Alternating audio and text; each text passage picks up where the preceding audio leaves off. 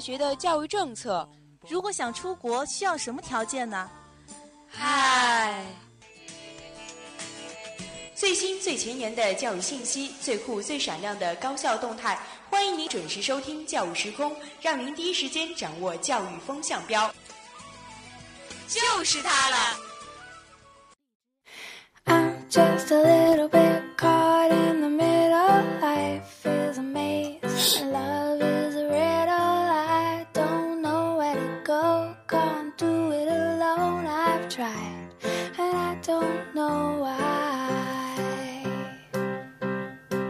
Hello，各位听众，欢迎继续锁定 FM 九十五点二浙江师范大学校园之声。现在是北京时间的二十点三十分，那么这一节又到了教育时空的时间，我是今天的主播佳云。我是袁征。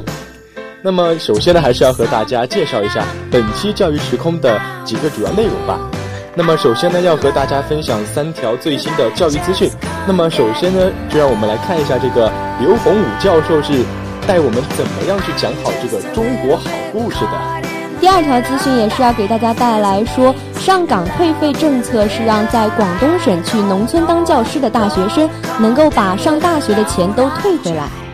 那么最后第三条资讯呢，是清华是设了一个叫做终生学习的实验室呢，也是希望用这样的方式来提高学生的一个啊、呃、学习的积极性以及创造性吧。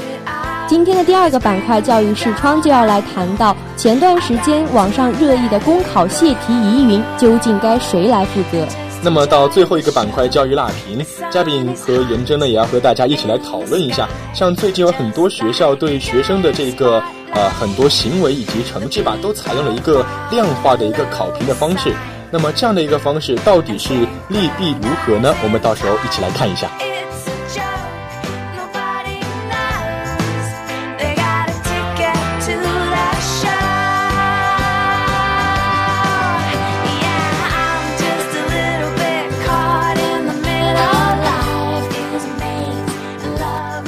好的，马上进入我们的第一板块教育新闻。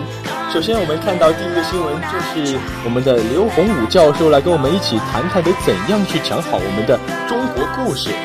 那么是故事是这样子开始的，因为在啊、呃、一个活动上叫做是讲好中国故事文化交流使者这么一个聘任活动，也是由这个中共中央宣传部以及国务院的新闻办公室主办的。那么在这个活动上呢，很多来自学术界呀、以及文化界等等很多啊不同的呃不同地域领域的一百多位学术的那种呃知名学者以及文化名家，而且还有一些社会上的名流也是参与了这一次的聘任仪式，并且也是一起共同的探讨了应该如何的更好向世界发出中国好声音，或者说是讲好这个中国故事，让中外文化更好交流的这么一个话题。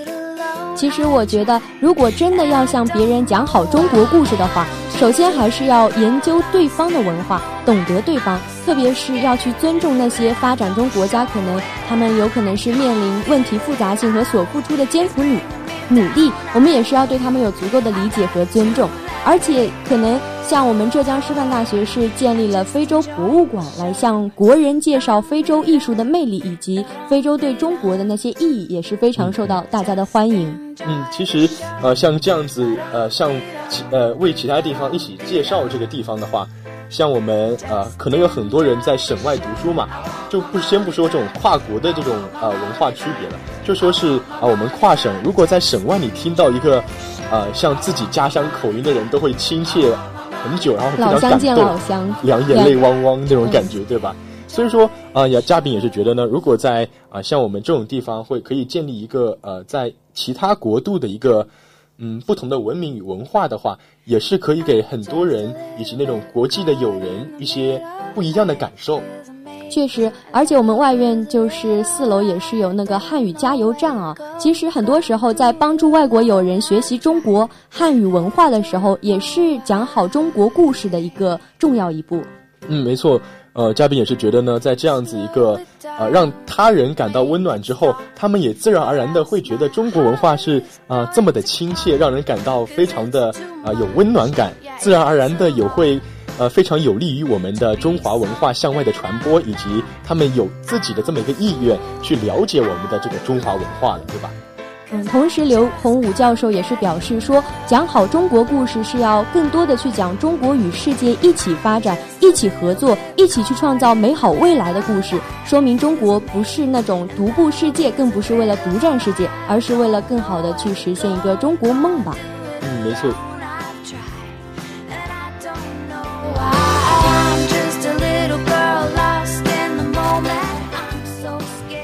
那前几日的话，也是广东省教育厅在华南的师范大学石牌校区举办了二零一六年农村从教专场供需见面会。其中那个见面会上是提供了将近有三千多个可享受上岗退费的岗位。其实我不知道嘉宾有没有了解过上岗退费这一个政策。呃，关于上岗退费吧，我觉得呃，是不是就是呃，有稍微的了解过一点点，就是说的是呃。呃，国家为了号召这些年轻人啊，或者说在校的大学生，可以去帮助那些偏远地区，呃，一个教育的问题，让他们自愿的去支教，然后愿意在这么几年的时间，可以把这个大学的学费退给他们，以作补偿。而且从二零一二年开始的话，这个政策也是从本科大学生是推广到了那种农村幼儿园，也是推广到了那些特殊教育学校等等。嗯，这样一个推广的话，范围一下子扩大之后，可能对于社会上的教育这个问题，还是能起到呃比较积极的作用的。对，的确，因为很多时候，嗯，我们也是师范专业嘛，我们也知道，在之后就业上，其实很多老师还是会倾向于向城市发展，就是向城市就业，而不会选择可能，如就算他是从农村出来，也可能会选择往城市走。所以，其实面对这一个现状的话，现在今年因为有这样的政策慢慢在完善的话，今年其实比往年来说已经有所缓解这样子一些的状况了。因为很多人会想到，我想回家乡发展，也有想到要找一份稳定的工作，而且农村这种待遇的提高也是一个很重要的原因。所以，其实呃，虽然说这种政策吧，也是有一些不断的发展，就是让很多人有这种意向。但是其实吧，啊，可能具体的作用并没有非常非常大。虽然有一部分人是被吸引到了，但可能啊，还是有一部分人并没有这种想法。所以其实有时候，呃，嗯，嘉宾觉得吧，像政府这样子一个呃上岗退费这么一个做法，可能啊，只能作为一个辅助的一个呃一个方法。更多的是不是可以考虑一下，将啊像我们的农村啊，或者说是啊那些啊偏远的稍微偏远的地方，把他们的经济给拉上来。如果这样经济拉上来之后，我们的年轻人是不是更会有这种，啊，想去前往那个地方的一个欲望，以及拼搏的一个，嗯，比如说拼搏的那种心情吧。而且，的确啊，但是从这则新闻中，我们也是要讲到一点，因为其实这样子去现场招聘这种上岗退费的单位，他也是打出了只招研究生的旗号。所以说，其实我们有些同学现在考虑也还早啊，还是要好好学习。天天向上是吧？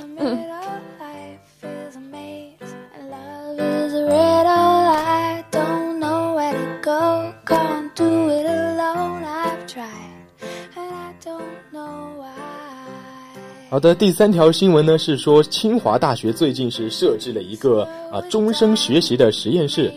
话说是前不久呀，这个呃。清华大学是正式的成立了一个叫做终生学习的实验室。那么这个可以说是国内的第一个终生的学习实验室。其实这个实验室，嗯，有个非常吸引人的特点，就是它是服务于全中国人，并且向每一个人都，呃，是一个开放的一个态度的，对吧？嗯，所以我觉得这样一个，嗯，一个制度的话，可以鼓励，不管你是在校大学生，或者说是你是一个。嗯，成年人吧，你都可以去这个地方进行一个学习，然后以此来满足一下自己的创造力，或者说是一个好奇心的一个发展。其实我记得，就是小学的时候啊，从小到大，可能我们进实验室的次数，并掰着手指头也能数得出来。就是在这种英式教育的条件下，可能，而且，嗯，而且小的时候，其实经常会上那种兴趣班，就是放学后半个小时的兴趣班。它会让你动手做一些什么七巧板啊，搭一些航模，但是几年之后也就没有了。可能这就是现在中国教育上有一种弊端吧。嗯，对，所以也在呃，对于这个问题吧，其实我们的这些专家学者们都也是有一种呃一些考虑的，所以呢，也在未来可能这个实验室也会和一些另外相关领域的一些专家进行一些合作，然后呃会开发一些更加面向社会、更加创新、更加会让大家来手动以及实践的这么一个工应用工具以及平台。那么其实呃像这样子一个实验室的话，呃。可以有很多方面不同的一种研究的方向吧，比如说像是研究学生怎么样快乐的学习，或者说是探索一下不同年龄的那些人的，呃呃学习的成果吧，都是非常有重要性的。所以其实不管怎么说来话啊，就像呃嗯元真刚才说的，我们从小到大可能都没有几次呃动手的机会，只要嗯如果有这么一个呃平台，我们大家都可以有这么一个。呃，纸不是纸上谈兵的这么一个机会，能够让我们更加生动、更加形象的去进行这么一个学习的过程，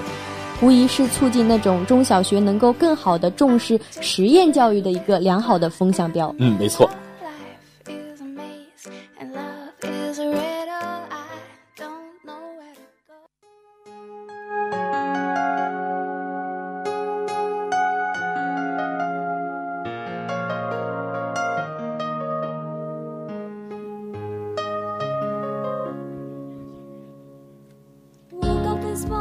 那前几天也是，呃，江西考试一结束，公考公务员考试一结束，就有网友跟考生反映说，考卷的命题在前一天已经被个别商业培训机构获知了，并且有在网上兜卖兜售。就是最近我们前段时间也是快要，嗯，就是现在也马上快要到高考季了。前段时间也有在新闻上说看到是，呃，很很多个保安就是在。嗯，运营那运运那些高考试卷就是重重把关嘛。确实，我们都知道，不管是高考试卷还是任何的试卷，我们都是为了对考试的尊重，为了对考生的尊重和公平，我们都会进行严格的保密。那现在公务员考试疑似是出现了这种泄题的事件，我们确实是需要深刻反思的，也是让我们在想，这到底是什么原因呢？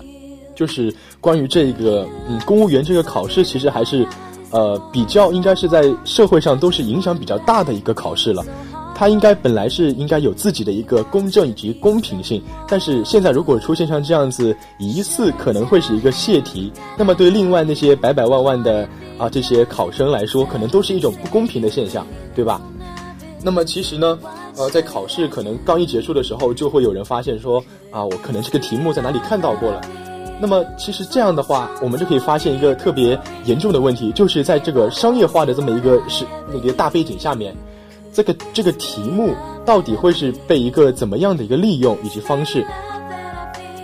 其实我觉得，呃，这次的泄题只是一个泄题疑云，就是我们在怀疑，或许是有出现了这种泄题的可能性，但其实很多时候在技术层面是不乏被猜中的可能性的。因为我们可以从这几个方面来考虑，因为很多时候像公务员考试中，其实它申论的那些热点就是社会热点，而且它出现的那些相关材料也是基本上会去引用那些媒体公开的资料，所以说，嗯，相对于可能有些机构嘛，它就是专门来那种押题的，它可能人力跟那种技术上，相对于考试。来命题的那些人，说不定更成熟。所以说，我觉得这种偶遇的那种可能性概率其实是很大的。而且另一方面，很多同学觉得这个题目可能特别熟，因为他可能就是在平常的那种练习题中做到过。而这些练习题，可能也就是去命题这次公务员考试的那些人事先也有。压压过题嘛，就是可能也是被他所压中的，说不定。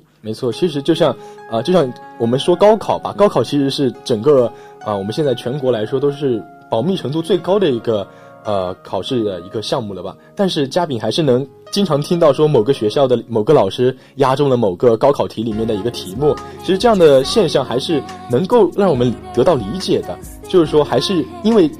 考试的范围就这么一些，所以不管你考来考去，还是在这些内容里面。所以不管怎么说吧，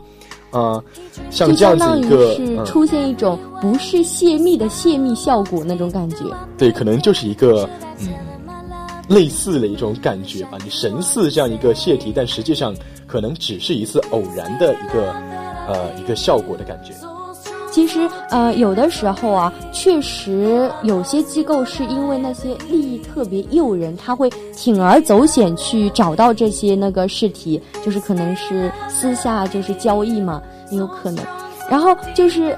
嗯，的确啊，很多时候泄密质疑现在是出现了，那这个现象的出现必定有它的社会原原因的存在，所以就是。它也是一种可以去倒逼公考改革吧。嗯，其实不管怎么说吧，既然已经出现了这么一个问题的话，那就该引起我们社会的思考，以及我们这些上层那个上层的这些政府的一些思考。你们应该去怎么做，或者说是你们应该进行一个怎样的改革，然后来保证我们这个公务员考试能够得到一个更加公正以及合理的一个考试的办法，对吧？嗯，其实首先第一个方面，嘉宾觉得。这个公考保密，保密这个其实可以说是毋庸置疑的吧。不管什么考试，其实保密都是一个很重要的一个环节，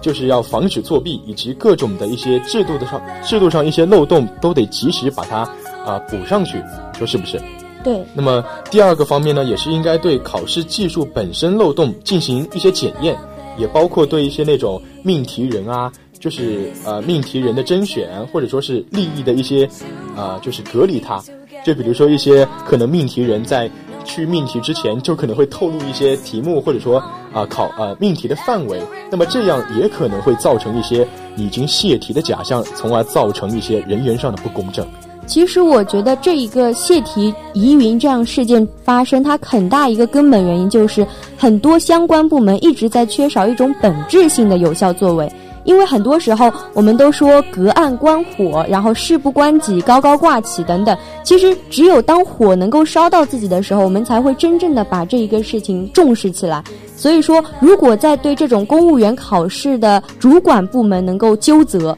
就是他可能也会倒逼这些主管部门，就是比如说破除考试部门、教育部门与人社部门之间的部门壁垒，也能够通过。这样也是一种根除能够泄题的方法吧。嗯，其实不管怎么说，我们再说到底的话，像这样一个只是一个泄题的可能性吧，它现在并没有呃真正的落实说这就是一个泄题的事件。但是不管怎么样，到后面时间会证明一切，真相终究会是水落石出的。所以现在一切都是不知的，但是。我们可以再看看这一次的习惯性泄题的这么一个问题吧。如果这这一次再次被验证的话，那么我们就再也不能够就只只仅仅是追究几个人的问题了。我们更要深刻的去思考那种公考的现状，最好是能够倒逼其去改革。因为我们千万不能忘记，每一次不公正的考试背后，都可能会改变那百万年轻人的梦想。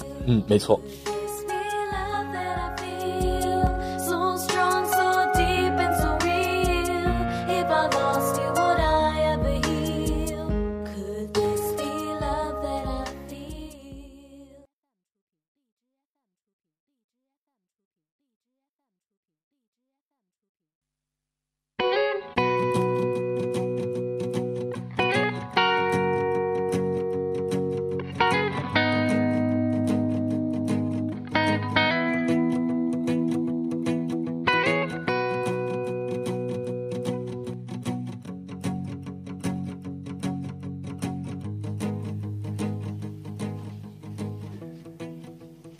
好的，那么接下来进入第三个板块——教育辣评。对大学生的这个呃行为量化，你觉得到底是呃可行的一个方法吗？那么其实嘉炳最近学校里也是啊，这个卫生问题也是进行的如火如荼啊，所以说也是有很多啊各种各样的检查以及各种各样的指标，让嘉宾也是有点头疼的不已。其实量化就是可能用比较具体的数字去衡量我们学生的那些行为，来评价我们学生的一些行为吧。嗯，其实最近嘉宾也在微博上，呃，看到了这么一个关于量化学生，然后引起了学生强烈不满的这么一个啊帖子吧。那么说的是呢，一个福建的福建工程学院岐山校区的一个女生呢，是通过这个微博反映说，她的男辅导员在检查她的寝室的时候。将他未来的即将挂在床上的内衣收起来之后，拍了他的内衣照，并且说要上传。那么，其实这个事件一下爆出来之后，网友们也是纷纷评论说，这个男老师检查女生宿舍是不是合适的一个举动？另外，这个男老师拍照又是不是一个侵犯隐私的一个举动呢？其实我觉得量化一在一定程度上是很有必要的，所以我觉得这个只是可能是量化这样子中的一个特殊案例吧。包括这个男老师可能有一点，嗯，稍微让我听来有一点小变态的感觉，就是不是很正常。因为一般来说，一般男生老师不会选择去拍女生的内衣照片吧？嗯，其实吧，我觉得。呃，他们会有这种这种行为，还是依靠学校的一个呃一个规章制度，然后再进行一个这样的一个检查吧。就像这个案件中说的，这个学校也是在后来表示了他们的这一个呃方法，是因为福建工程学院是评出了一个叫做“学生三个文明量化考评”的办法，然后我们的学生以及这个辅导员呢，才在这么一个呃活动中。进行了这么一个呃，最后一个无厘头的这么一个结果出现。嗯，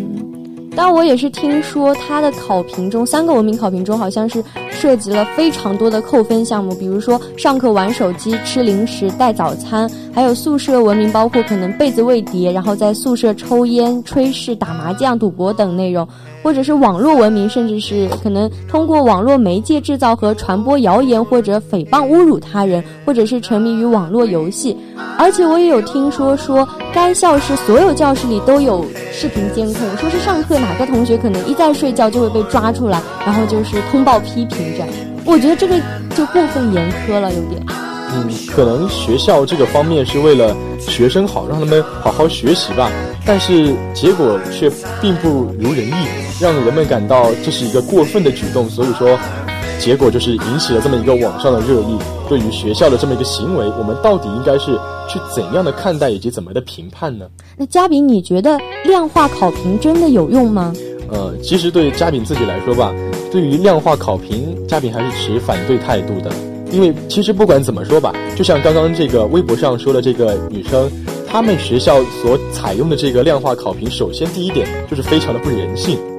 呃，就比如说那个男老师会贸然的闯进这个女生宿舍，而且还公开威胁可能要将啊这个内衣照传上网上去，那么其实这就是一个非常不理性以及呃非常不尊重学生隐私的这么一个行动。其实我觉得的话，因为不同的学校是有不同的校情的，像我们浙师大它也有量化考评，但是它没有出现这样的情况，可能就因为呃每个学校就是在探索的过程中都是要经过不同声音的质疑的，但是必须要坚持做下去，因为你只有让最终结果出来，让事实说话，才能可能能够真正的发生吧。但是如果说是让事实说话的话，其实量化在我们军训的时候可以说是量化考评到一个极致的一个呃状态了，是吧？嗯。那么其实呃，像我们军训的时候非常严格，要求我们寝室卫生打扫的非常的好，比如说啊被子要叠的像豆腐块一样，然后啊地面得扫的非常干净，可能都不能有一根头发丝儿。这样的一个情况下，我们可能坚持了嗯几个星期或者两个星期吧，但是。军训一结束之后呢，学生们不一样，依照是像自己的生活态度一样，该扔的扔，该睡的睡，该不叠被子的不叠被子。所以说，可能嗯，这样子一个量化考评，并没有像校方那样理想的一个效果，并没有取得一个呃养成学生们一个良好习惯的这么一个效果。所以我觉得，有的时候其实量化考评不应该只是成为一种面子工程，而应该可能是一定程度上适当的常态化。因为很多时候，我们现在这一辈刚刚是独生子女的时代，然后我们在家里可能习惯了衣来伸手、饭来张口，然后在家里也不怎么做家务，然后到可能把很多坏习惯也会带到学校里面来，包括有些同学也会说，就是说有的室友会在寝室里抽烟，但是嗯，在这样量化考评细则出来之后，因为会扣分，会影响你的那种评优评奖，然后那个室友就会选择去室外抽烟，然后不乱乱丢那些烟头了，可能这样一个小。习惯慢慢慢慢在生活中的形成，就可能会能够促进大学生今后长远的发展。但其实你像你这样说的，有几个细条可能是对啊学生们有好处，但是这可能只是其中的几个而已。但是有更多的一些，比如说啊像为呃垃圾桶里不允许你扔垃圾，在查的时候你必须人不准躺在床上，书桌上不准放着书啊之类的，像这样子的一个。规章制度的话，那到底起到的是一个怎么样的作用呢？你觉得书桌上不放书就是最好的干净吗？那你不觉得这样是一个非常抹杀人们呃学生们的一个积极性以及创造性的一个举动吗？呃，就像我们一直说，中国教育可能是一个让学生们缺乏一个创造力、想象力，甚至是一个嗯天性的一个教育。那么，我们是不是该反思一下，会不会就是这样子的一个量化的考评，以及这样这样子的一个细则，让我们的学生感到全身都受到了束缚，就无法发挥自己的一个嗯想象力以及创造力了呢？我相信嘉炳说的那些量化考评，有些细则上是过于苛刻了，也是太过于过度了。但我觉得坚持适度的那种去量化考评，肯定是对学生有一定的约束啊，有一定的激励，也有一定的。督促作用的，因为很多时候你量化考评结果出来了，学生可能看到那个反馈，他发现我自己的好习惯的养成确实对我自己有一定的帮助，而且对我的评优评奖，包括成绩，包括别人对我的评价上也有一个进步作用。那他可能慢慢慢慢就会形成一种自律了，而且同时他也肯定会有一定的约束作用。我们可以想，比如说在自习的时候，如果你没有一个强制的那种量化。考评的话，那可能有些同学他就会选择不来上自习，或者他甚至可能在自习上非常的吵闹，然后影响到了一些想要安静环境的同学的学习。所以说，我觉得，嗯，适度的量化考评是非常有必要的。而且，发展与教育心理学上完形那个心理学也有讲过，说环境其实对人们行为的形成是很有影响的。当环境就是营造出了一个非常积极向上的环境，那同学们在这个氛围中的学习也会显得事半功倍吧。嗯，其实可能有很多同学都会想着在寝室里啊，会想着有个安静的环境，然后让自己可以更好的一个呃学习吧。但是其实，如果是你想要在寝室里学习的话，除非你是有一个。呃，更加呃意志力坚韧的那种感觉，不然嘉宾还是建议你去那种图书馆，或者说是自己找一个空教室进行一个比较安静以及高效率的学习，而不是单单的在寝室里为了一个呃自己的一种呃。嗯，其实我刚才讲的是在自习室里啊，因为有些同学不是会去上早自修或者晚自修嘛。你如果去自修的时候，可能比较吵闹，就是嗯没有那种量化考评，他可能就会比较吵吵闹闹的。在教室里都吵闹了，那寝室就更不用说了。所以我觉得可能就是也是需要这样一个去约束大家，就是约束你的一定那种放肆的行为。其实这样说来的话，很多大学，包括我们师大吧，也都有在进行这样子的量化考评，但。其实不管怎么说，呃，量化考评可能在呃一定程度上会束缚我们的学生的一些行为。但是如果这个量化考评能够卡在一个适当的一个程度上，或者说是可以出台一些更加呃符合我们学生一些行为准则的一些呃准则的话，那么我们我觉得这样一个呃量化考评可能就会对我们的学生的发展以及今后的生活有个更好的一个。呃，怎么说呢？帮助吧。对，还是要更加多的去倾听一些学生们的意见和建议，可能两方磨合下会得出一个更好的那种量化考评的细则。嗯，没错。